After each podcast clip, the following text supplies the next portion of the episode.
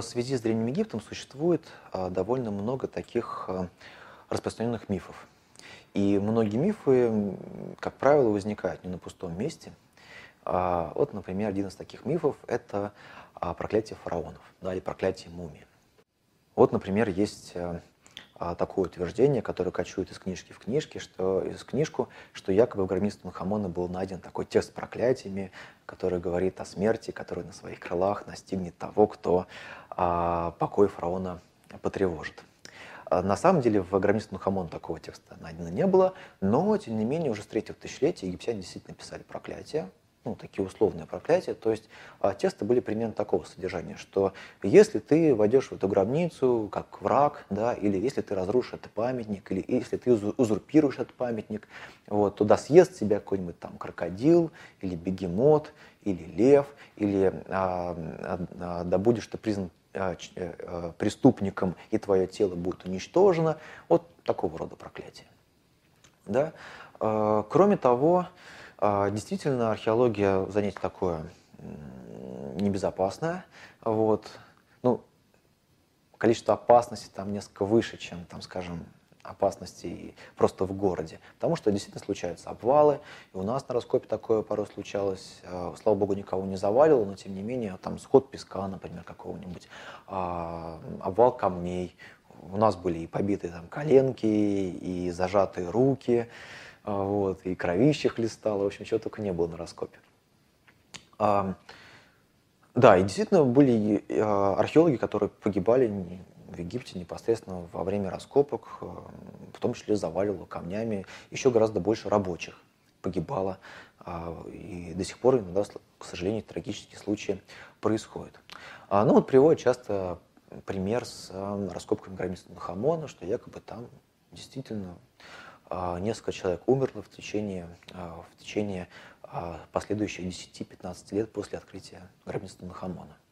Но дело в том, что это надо понимать, что все это были люди довольно пожилые. Вот. Во-первых, то есть те исследователи, которые принимали участие, это, это был цвет вообще египтологической науки. И понятно, что это были уже состоявшиеся такие ученые, часто да, уже такие довольно пожилые. Это с одной стороны. А с другой стороны, если мы даже возьмем, а, там, скажем, современные экспедиции, то а, вы берете публикацию памятника, который был раскопан 10 лет назад, и вы видите, что, а, к сожалению, практически в каждой публикации будут фамилии в, в рамке. Потому что ну, это естественный, естественный процесс. Но тем не менее, есть кое-какие основания. Вот сначала расскажу такую любопытную историю. В 2009 году мы приехали на территорию э, нашей концессии в Гизе, у, подножия пирамид. И в один из первых дней э, работы на раскопе мы зашли в одну из гробниц, 23-я наша гробница, и увидели, что рядом с шахтой, ведущей погребальную камеру, навалена большая большое количество песка. Мы поняли, что кто-то там копал. А, мы спустились в эту шахту, и там обнаружили такой набор юного археолога. Там была такая маленькая кирка, а, джинсы, сменная, сменная одежда, потом бутылка с водой, фонарик. И все это было покрыто очень толстым таким слоем, слоем пыли. А потом на следующий день мы а, узнали, что, оказывается, прямо вот напротив нашего раскопа, за месяц до того, как мы приехали, обрушился дом – Дело в том, что а, некрополь Гизы, он не заканчивает. Там есть сейчас такая ограда, которая огораживает, собственно говоря, памятник от жилых районов. Но а, древний некрополь на этой ограде не заканчивается, он продолжается туда дальше, уже под современные дома.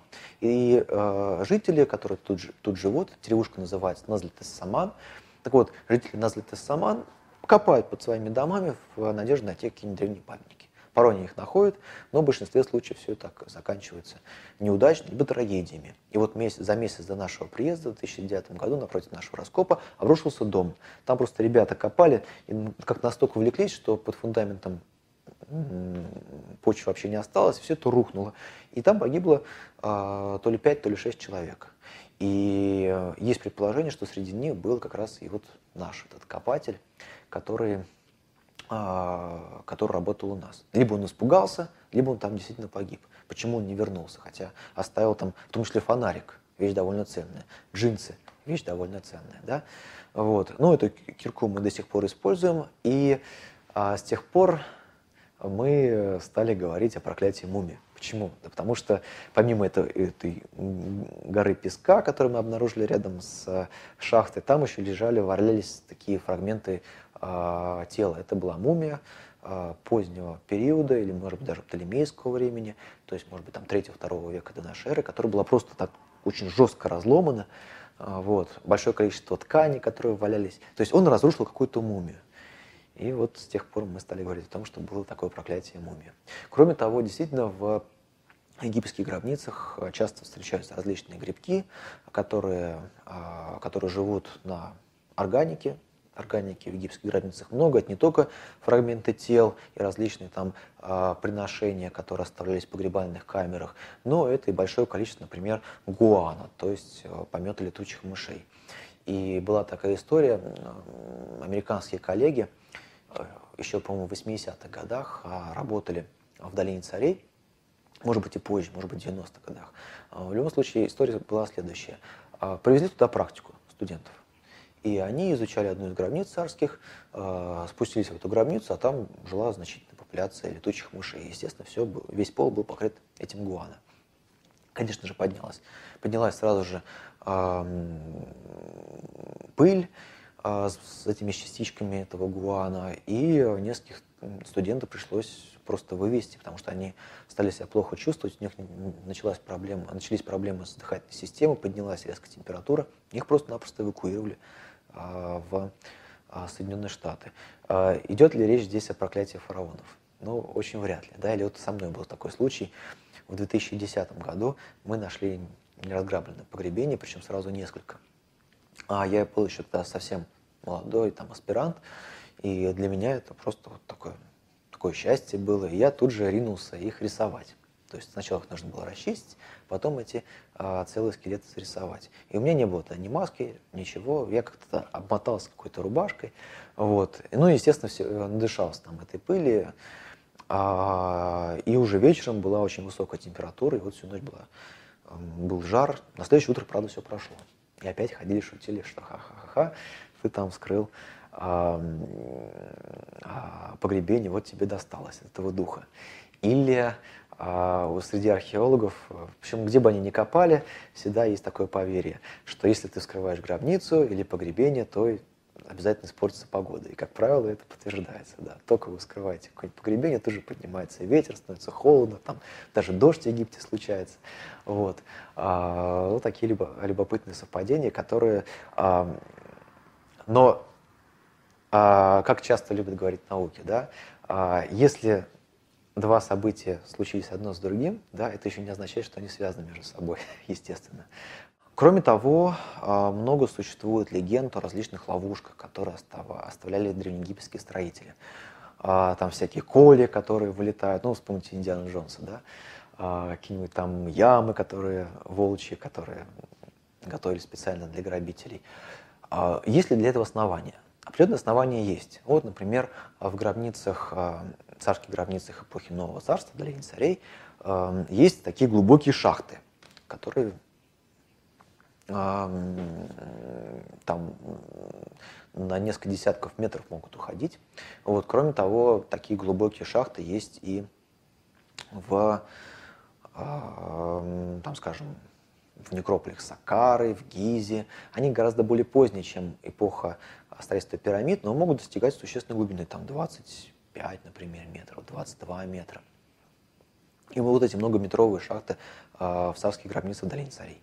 Э, мы пока не очень понимаем, для чего они были нужны, но есть предположение, что они символизируют связь с предвечным океаном, с Нуном. А, но есть версия о том, что они были такими защитными, э, что это было, должно было быть такое непреодолимое препятствие для грабителей. Вот. Пересечь их действительно очень сложно. Хотя при желании все возможно. Вот, кроме того, а, например, в ранних египетских памятниках были такие любопытные изобретения а, против грабителей. Представьте себе такой большой каменный блок, да, который стоит на, каменной поду на песчаной подушке. И вот появляется грабитель в коридоре, начинает эту песчаную подушку выкапывать, да, и блок постепенно опускается. таким образом лишая его постепенно мотивации, да, потому что ты копаешь, копаешь, копаешь, а в итоге все это приводит к тому, что только проход окончательно закрывается. Да, конечно, его можно обойти, и часто такие заглу... порой такие заглушки делали, там, скажем, из твердого камня, даже из гранита или из базальта, вот, а его обходили по более мягкому известняку, просто долбили стену и обходили ее по мягкому известняку. Вот. Но, тем не менее, такие вот э, средства защиты, они существовали.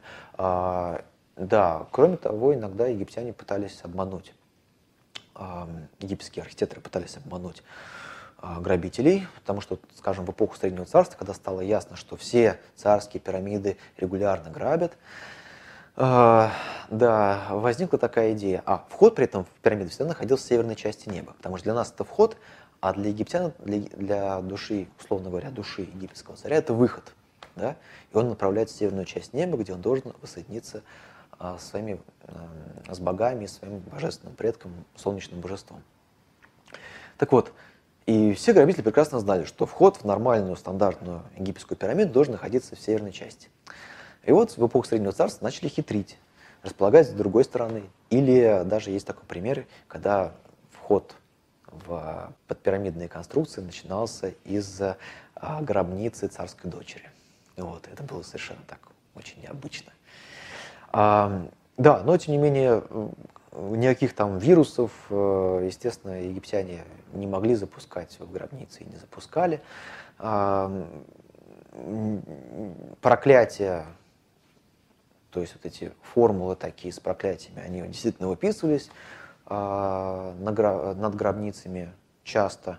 Вот. Но это были такие вполне стандартные угрозы, э, стандартные для древних египтян. То есть какое-нибудь опасное животное должно прийти съесть, или его должен, должен постигнуть, э, должен случиться суд, причем судить должны его будут духи умерших, они вот его приговорят к посмертной гибели.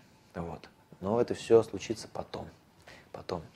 А когда его, душа, его дух окажется в загробном мире.